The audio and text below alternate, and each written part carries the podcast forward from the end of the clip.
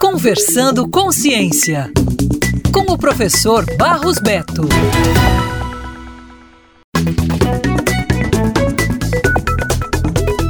Um novo teste para diagnosticar Alzheimer de forma mais simples chegou ao Brasil. Trata-se do exame Precivit AD2, que usa apenas uma amostra de sangue do paciente. O método foi desenvolvido pela startup norte-americana C2N Diagnostics e será implementado por aqui pelo Grupo Fleury.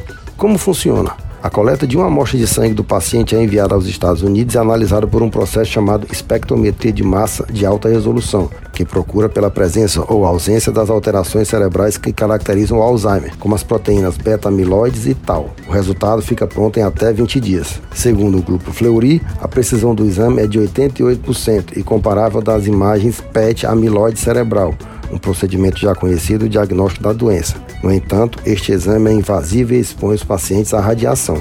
Edgar Rizati, integrante do Grupo Fleury, destaca que o diagnóstico precoce de Alzheimer impacta diretamente nas intervenções clínicas relacionadas à doença, algo que resulta em um desfecho clínico mais favorável ao paciente. Essa inovação traz um benefício imenso à sociedade. O exame é feito sob pedido médico para pessoas que já suspeitam de um quadro de Alzheimer, não servindo como método de triagem da doença. Este é um grande avanço para o tratamento do mal de Alzheimer, pois o diagnóstico precoce é gerado uma intervenção mais rápida e precisa, retardando os efeitos da doença e garantindo uma melhor melhor qualidade de vida para o paciente. Isso é pesquisa, isso é ciência, tecnologia e inovação. Valorize sempre.